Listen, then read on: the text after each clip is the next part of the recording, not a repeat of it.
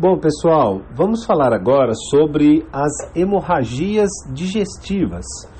Essas hemorragias, elas podem ser alta, baixa e varicosas. As não varicosas, essas que são classificadas em alta e baixa. Essa classificação está definida aí em cima de uma localização anatômica, ou seja, abaixo do ângulo de Treitz, lá no duodeno, nós temos a hemorragia digestiva baixa e acima do ângulo de Treitz nós temos a hemorragia digestiva alta. E nós temos também as hemorragias varicosas, que são relacionadas a um aumento, uma dilatação das veias do trânsito gastrointestinal, principalmente as varizes esofágicas, aonde uma hipertensão portal por um aumento da pressão na veia porta, ocorre um atalho, né? o sangue não consegue passar pelo fígado, ele vai tentar um atalho, e entre os atalhos para ele chegar até a veia cava superior, a veia cava inferior, perdão, ele utiliza alguns atalhos, entre eles a, a, as veias esofágicas. Então acaba que você tem uma dilatação dessas veias, elas podem se romper e sangrar para a luz do esôfago e a pessoa cursa com hemorragia. Bom, então, quando a gente fala em hemorragia digestiva varicosa, a gente está falando de hipertensão portal. É lógico que a hipertensão portal tem uma clínica extensa pela hipertensão portal. Só que como a gente vai falar de hemorragia digestiva varicosa, a gente fala um pouco também da hipertensão portal, a gente aproveita ah, o embalo aí. Quando eu falo hipertensão portal, é como que eu faço o diagnóstico da hipertensão portal? Bom, a gente faz pelo Doppler. O eco Doppler é onde você vai perceber uma dilatação e também dá para calcular a pressão aí em centímetros de água. E claro, você tem a clínica de um paciente com hipertensão portal. Você tem varizes esofágicas, você tem as varizes umbilicais, que é a cabeça de medusa, você tem algumas, algumas manifestações, a ascite, aonde me fala a favor de uma hipertensão portal. Então a clínica então da hipertensão portal é mais ou menos isso. Além da cabeça de medusa, das varizes esofágicas que pode cursar com hematêmese, com melena, qual que é a diferença? A hematêmese ou hematemese, ela é sangue vivo no vômito. A melena é um sangue já escurecido, misturado com fezes, já coagulado, que sai nas fezes ali. Nós temos a esplenomegalia, ou esplenomegalia, sempre nesse espanhol aí que mata a gente, é aquele paciente que vai ter um baço palpável, uma dor no hipocôndrio esquerdo. Esse paciente com esplenomegalia ou esplenomegalia, ele, ele pode cursar também com alterações das linhagens de células sanguíneas, né, pode estar com uma, uma plaquetopenia, uma leucopenia. Você vai ter associado a isso a, a hipertensão portal, a ascite. Essa ascite vai cursar com dificuldade respiratória, pode desenvolver uma peritonite bacteriana espontânea. É, o tratamento da ascite seria uma restrição de sódio e diuréticos. Já o tratamento da peritonite bacteriana espontânea é outra coisa. Bom, a encefalopatia hepática, né, pelo acúmulo da amônia, a pessoa pode apresentar isso dentro da clínica de hipertensão portal, alteração na personalidade, os sinais lá de asterix, sinais de convulsão, e nós temos um tratamento todo específico aí para encefalopatia hepática. Então, quando a gente fala em hipertensão portal, existem causas que gera essa hipertensão portal. Então a hipertensão portal é classificada em pré-hepática, hepática e pós-hepática, ou seja, uma causa pré-hepática que está aumentando pressão na veia porta, como por exemplo né, uma trombose da esplênica, que é a principal causa hepática, ou um tumor na veia porta, de causa hepática, aí nós temos essa uma classificação quando se fala em hipertensão portal do tipo hepática, pré-sinusoidal e sinusoidal. A pré-sinusoidal, a principal seria a esquistossomose, E a sinusoidal seria uma cirrose hepática propriamente dita. E a pós-hepática, que nós temos a insuficiência cardíaca e a Budd-Chiari. Então, pessoal, quando eu falo em hipertensão portal, você tem que pensar o seguinte: primeira coisa, tem pressão aumentada na veia porta. Qual é a causa? Ela pode ser pré, intrahepática ou pós-hepática. Qual que é a clínica? A gente já falou da clínica, é uma clínica super extensa.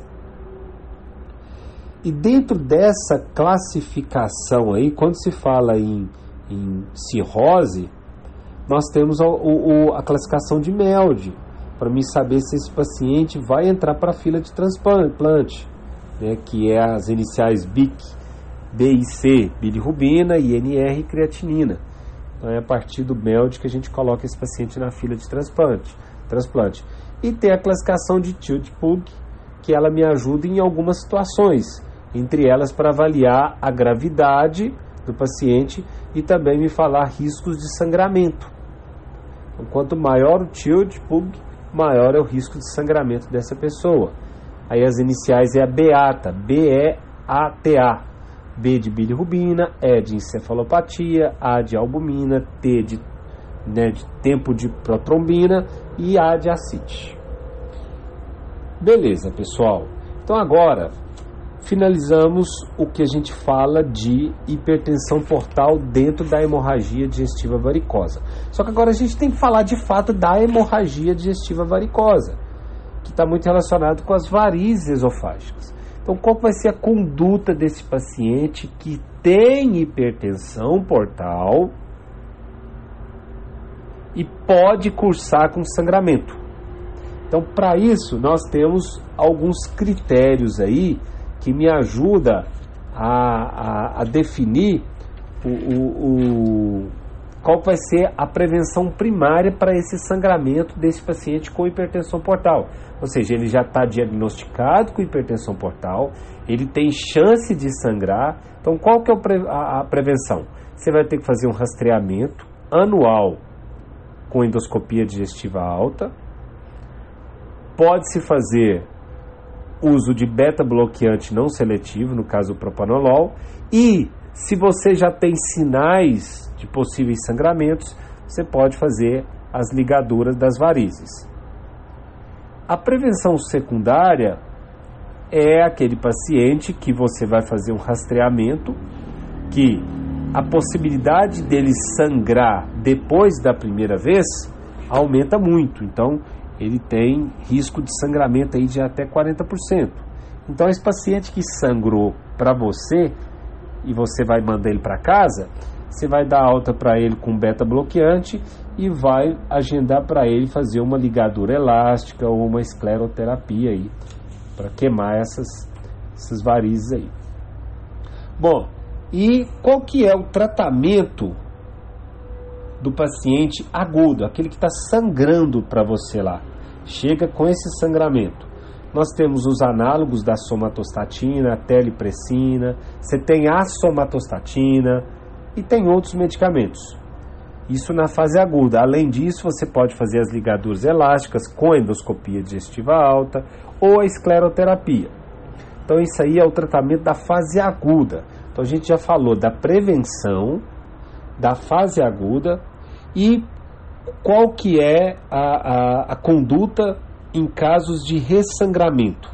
O paciente que ressangrou, ou seja, ele teve, ele fez ele teve uma varize esofágica, você recebeu ele no, no, no pronto atendimento, fez o, os procedimentos de urgência, análogos e tal, mandou ele para casa com beta bloqueante, fez um programa aí de, né, de, de prevenção primária, secundária e tal, e aí ele ressangrou. Então você tem esse, esse, esse protocolo do TIPS, que é você vai fazer uma comunicação da veia cava com a veia porta. Né? Isso aí é mais indicado em pacientes com sangramento refratário, com macite refratária.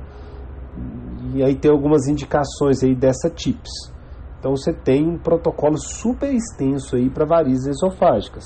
Tem o, o manejo na fase aguda, você tem a prevenção primária, secundária, e você tem a conduta da hemorragia digestiva em casos de ressangramento, que esse TIPS, TIPS.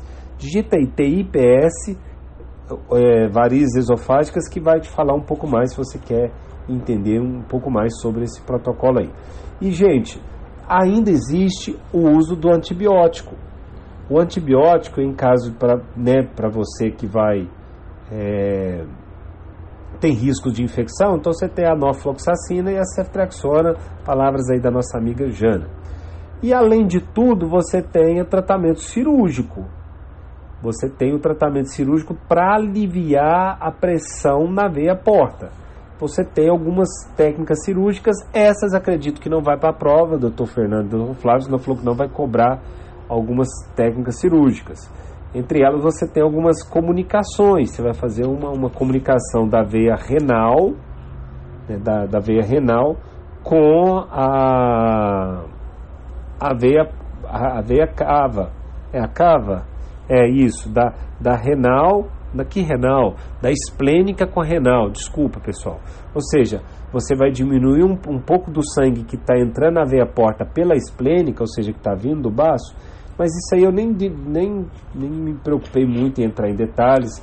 Existe também a anastomose portocava, eles chamam de portocova, porque tem um, risco, um índice de mortalidade muito alto. Bom, pessoal, e para finalizar, alguns tratamentos da hipertensão portal, paciente com ascite, nós vamos fazer a restrição alcoólica, dieta hipossódica, fazer uso de diuréticos, furosemida, né? e tem a paracentese, se, vai tirar, se tirou mais de 5 litros durante a paracentese, é importante fazer associação com albumina. Já o tratamento para a encefalopatia hepática, você tem que tratar a causa dessa encefalopatia hepática, o que, que gerou essa encefalopatia hepática. Muitas vezes é a é infecção. Então você vai como que você vai tratar essa encefalopatia hepática? Diminuir essa amônia, né, pessoal? Você tem a, a técnica com lactulose, tem o enema glicerinado, tem antibiótico como a neomicina. É, você tem também, para diminuir a produção da amônia, você tem a, a, o EPAMERS, que é a, a Lola. Então você tem algumas técnicas aí para diminuir a, a encefalopatia hepática. Tá bom, pessoal? O áudio super grande aí, mas é uma matéria muito extensa.